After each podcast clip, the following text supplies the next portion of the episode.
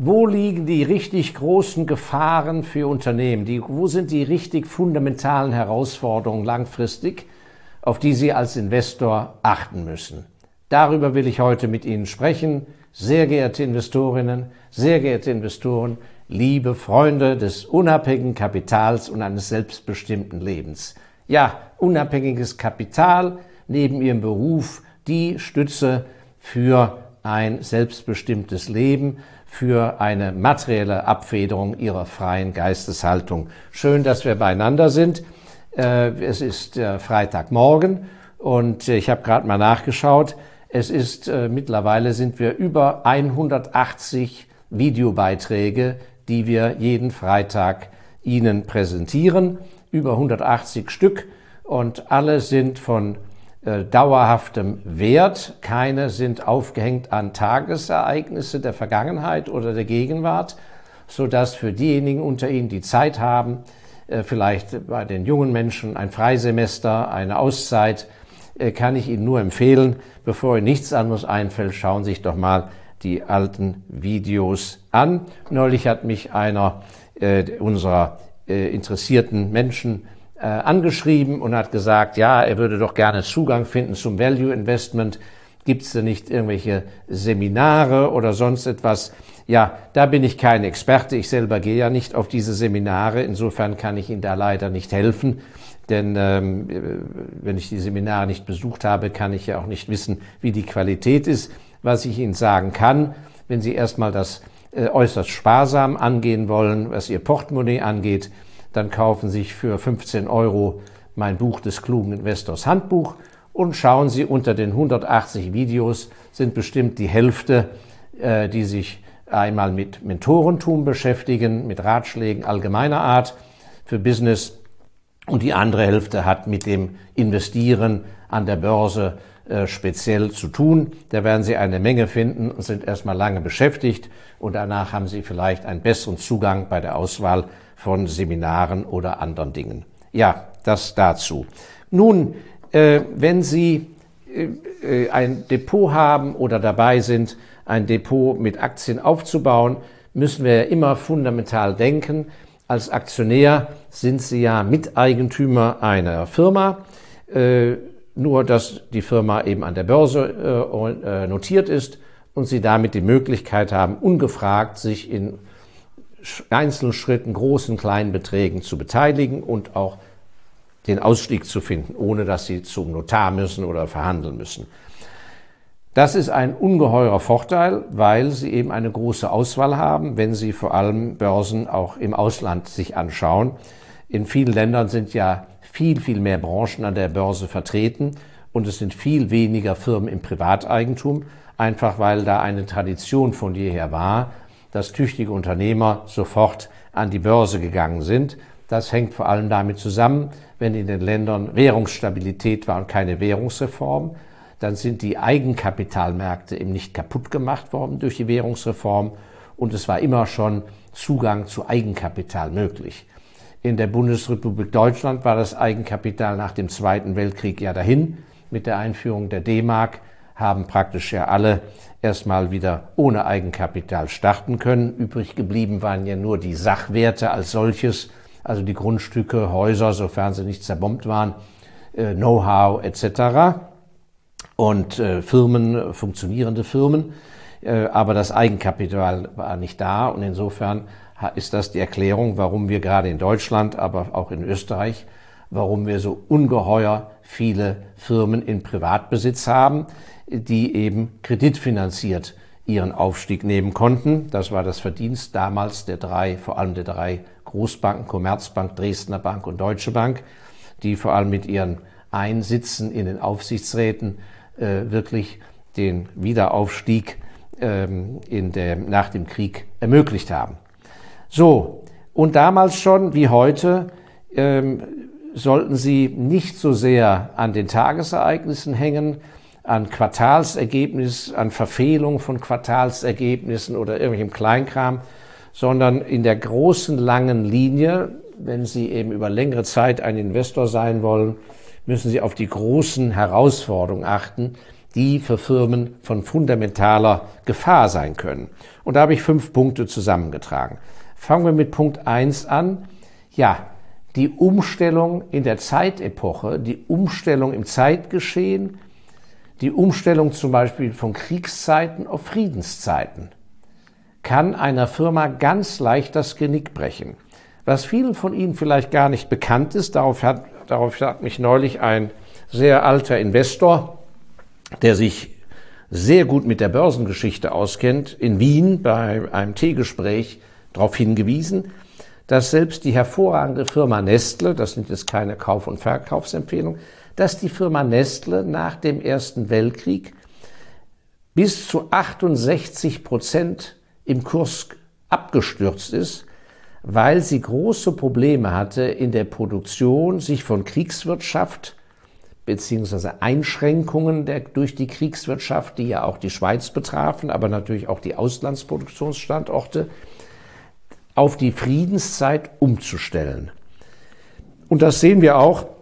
Sie kennen ja wahrscheinlich den berühmten Film über den großen Helden und Retter vieler jüdischer Mitarbeiter, Schindler, ich glaube Oskar Schindler, der ein unglaublich erfolgreicher Unternehmer war während des Zweiten Weltkrieges und nach dem Zweiten Weltkrieg in der Friedenswirtschaft ist ihm leider nichts mehr gelungen. Obwohl der Mann bewiesen hatte, dass er ein großes unternehmerisches Talent besaß. Und das kommt daher, dass eben häufig Produktionsanlagen aufgebaut werden oder Warenlager werden aufgebaut für gewisse Nachfrage, die sich eben schlagartig ändert.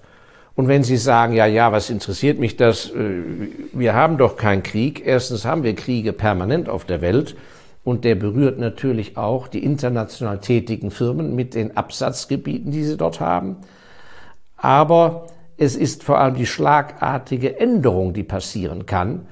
Denn wenn erst einmal teure Produktionsanlagen stehen, Lagerhallen, große Vorräte, viele Mitarbeiter mit gewissem Know-how und plötzlich fällt das weg, kann das also ganz bedrohliche Formen annehmen. Und da haben wir am Horizont ja einiges, wo man mal dann denken muss.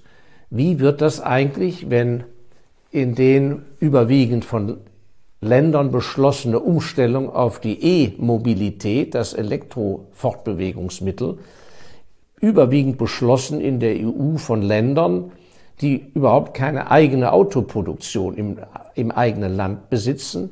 Wie wird sich das eigentlich auf Standorte in Deutschland auswirken? Mit seiner enormen Abhängigkeit, vor allem durch die vielen Zulieferer in der Automobilindustrie mit Verbrennungs- und Dieselmotoren. Aber auch auf anderem Gebiet haben wir es mit schlagartigen Änderungen zu tun, wo Neubewertungen vielleicht nötig sind oder ein sehr spezielles Hinschauen nämlich die Umstellung in der gesamten Joint Venture, Private Equity und Start-up-Szenerie.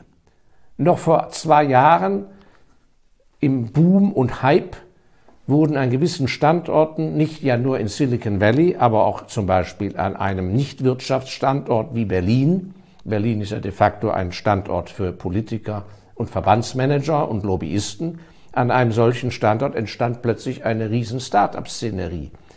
Und die Frage in dieser Start-up-Szenerie, wo wir es überwiegend mit Firmen zu tun haben, Firmengründungen zu tun haben, die nicht darauf angelegt sind, über 100 Jahre eine eigenen, unter ein und den gleichen Eigentümerstrukturen eine Firma zu gründen, sondern dass etwas in die Expansion geführt wird, möglichst schnell in der Hoffnung, einen Käufer zu finden oder jemand, der immer weiter finanziert, ein Wachstum, Growth, ein Wachstum bei zeitgleichem Verlust Jahr für Jahr wegen der guten Wachstumsaussichten.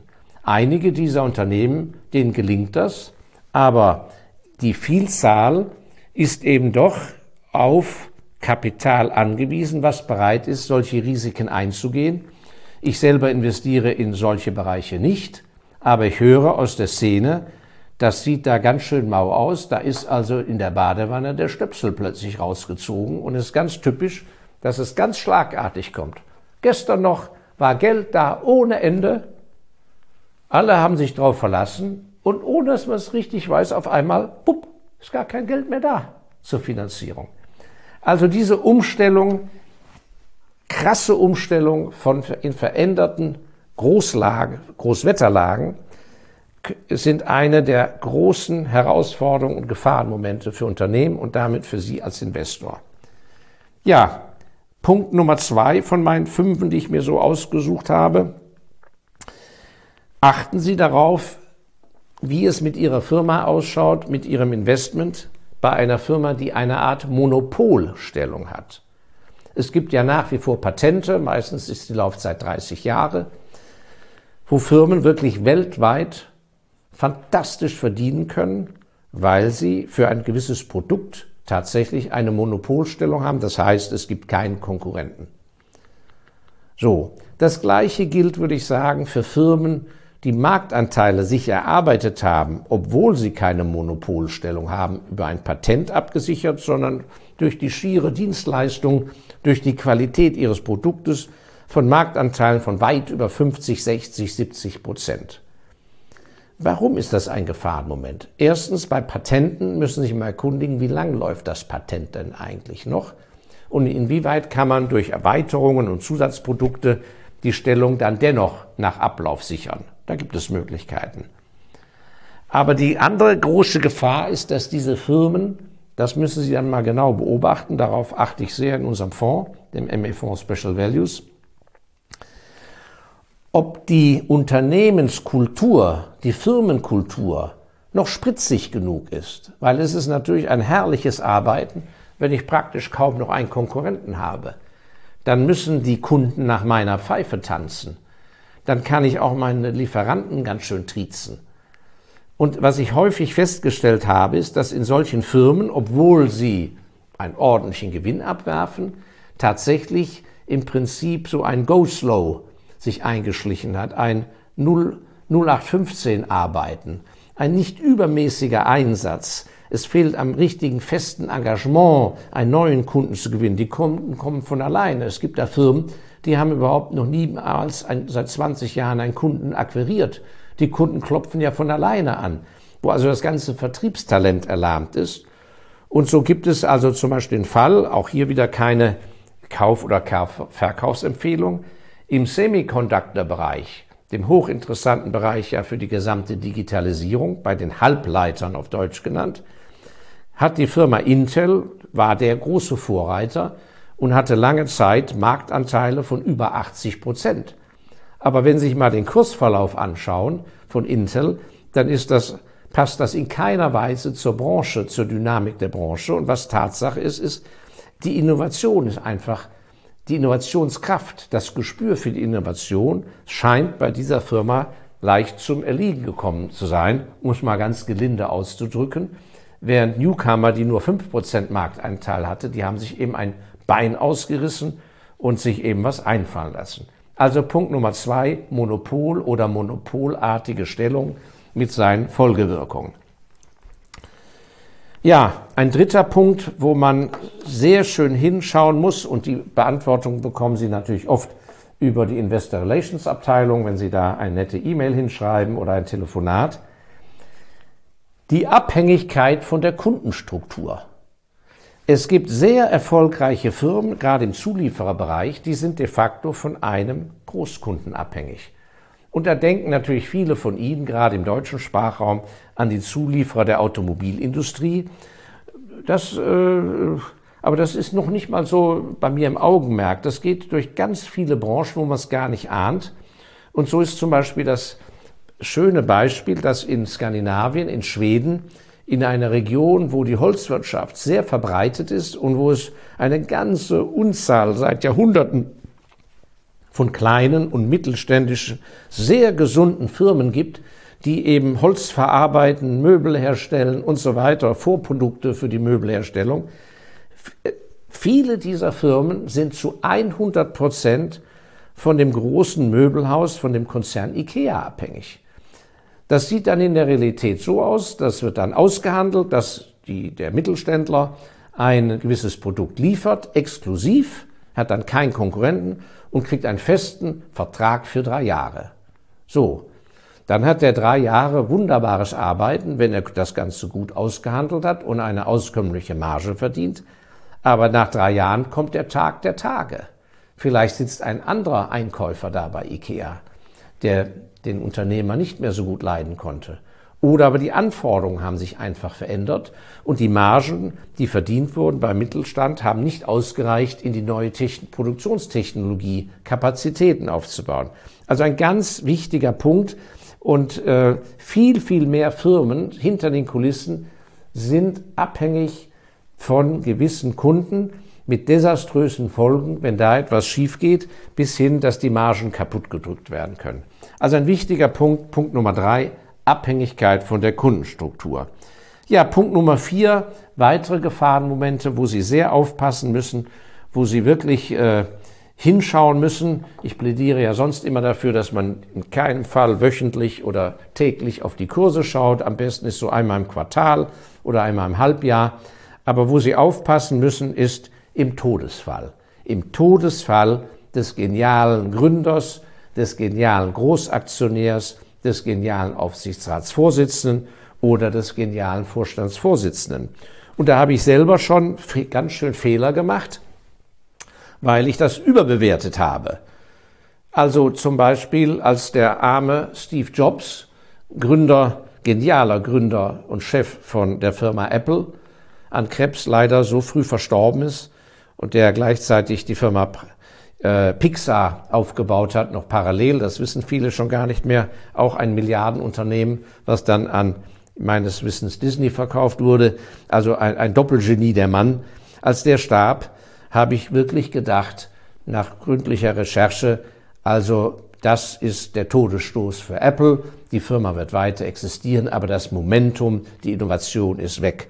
Und da habe ich leider den die, die großartige Leistung von Stephen Jobs, dass er eben so fähige Leute um sich versammelt hatte, die auch ohne seine physische Präsenz und seine geistige Präsenz den Laden in seinem Sinne weitergeführt haben und der große Erfolg, die große Erfolgswelle von Apple, auch hier keine Kauf- oder Verkaufsempfehlung, hat ja dann erst überhaupt noch richtig angefangen und sich auch weiter fortgesetzt. Aber es gibt natürlich auch Fälle, wo man ganz klar sagen kann, das war der eigentliche Mann, hier möchte ich natürlich niemand auf die Füße treten, aber wenn Sie sich einmal die, das Schicksal der Metro-Gruppe des Großhandelskonzerns Metro anschauen, da muss man einfach klar sagen, nachdem der Gründer Beisheim, aber danach dann auch sein großer Gefahrensmann Konradi, äh, der die Geschicke der Firma leitete, als die einfach nicht mehr in der Firma tätig waren, Insofern muss man da gar nicht auf den Tod warten, sondern das Ausscheiden. Als die eben sich verabschiedet haben von der Firma, war das an sich ein Signal, sich von der Firma zu verabschieden. Natürlich gibt es die Firma heute noch und hat auch zufriedene Kunden, aber wenn Sie sich die Kursverläufe anschauen, werden Sie sehen, das war einfach nicht mehr das Gleiche. Ja, insofern ein wichtiger Punkt, Punkt Nummer vier. Und Punkt Nummer fünf als letztes, das ist etwas, was ich für sehr wichtig halte und was oft übersehen wird. Diejenigen Unternehmen, die Stehvermögen besitzen, die nicht gleich beim ersten Gegenwind umfallen, wenn plötzlich gewisse Vorprodukte zu spät kommen oder aber wenn ein Kunde mal ausfällt und nicht zahlt, die Firmen, die einfach wirkliches Beharrungsvermögen haben und wo außer Frage steht, die Firma gibt es schon seit 50 Jahren, oder seit 40 Jahren und die wird es auch weiter 40 Jahre geben. Und wo die gesamte Mannschaft in dieser geistigen Haltung lebt und wo was anderes gar nicht in Frage kommt, das halte ich für sehr, sehr wichtig. Und da gibt es tolle Beispiele und ich glaube, daran müssen wir uns messen, auch in der nächsten Zeit. Man kann nicht erwarten, dass eine Firma jedes Jahr den Gewinn steigert oder den Gewinn hält. Das ist absolut illusorisch langfristig. Entscheidend ist aber, dass die Firma überlebt, Entscheidend ist, dass auch Verluste verkraftet werden können. Das sind Firmen, die ich in unserem Fonds sehr liebe. So, und da gibt es zum Beispiel Beispiele. Nach dem Ersten Weltkrieg die Bierbranche. Ja, Bierbranche überlebt immer. Ja, weil Bier wird immer irgendwie getrunken und ist in sich eine sehr profitable Branche. Aber ich habe mal das Schicksal der Guinness Bierbrauerei verfolgt, die ist ja später aufgekauft worden. In einen Großkonzern. Die Guinness Brauerei, damals im Privatbesitz der Familie Guinness, hat nach dem Ersten Weltkrieg, ich glaube, fast zehn Jahre gebraucht, bis sie wieder die alte Umsatzhöhe, Absatzhöhe erreicht hatten im Bierverkauf wie vor dem Ersten Weltkrieg. Den fehlte, glaube ich, Jahr für Jahr so 25 Prozent vom Umsatz. Und das haben die aber hinbekommen. Und heute ist äh, Guinness als Teil eines großen Konzerns natürlich eine, eine absolute Weltmarke. Und das Durchhalten hat sich hundertmal gelohnt. Wir haben es aber heute zu tun, dass wenn Sie eine Nachricht lesen, dass eine Firma fünf Prozent weniger Umsatz macht, dann ist das sozusagen ein welterschütterndes Ereignis und man macht sich Sorgen, ob die Firma überhaupt überleben kann. An solchen Firmen möchte ich nicht beteiligt sein. Und, da, und ein anderes Beispiel ist nach dem großen Crash 1929 in New York, Black Friday, äh, gab es Finanzhäuser, die im Privatbesitz waren. Die haben danach geschlagene 13 Jahre gebraucht, bis sie wieder überhaupt mal einen ordentlichen Gewinn machten. Und bis dahin haben sie kleine Verluste oder plus minus null gemacht.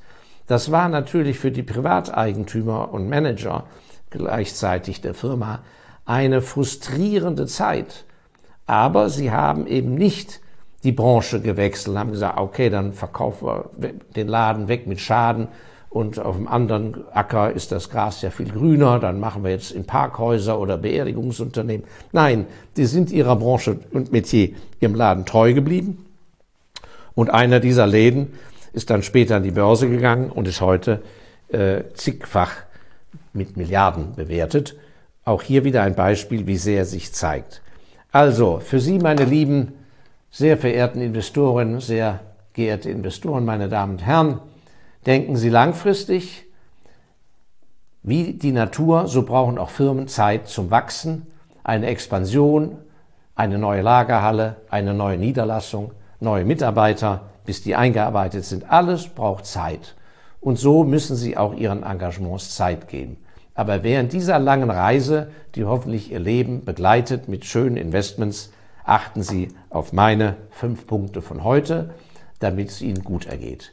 In diesem Sinne verbleibe ich Ihr Markus Elsässer. Teilen Sie das Video freundlicherweise, abonnieren Sie den Kanal.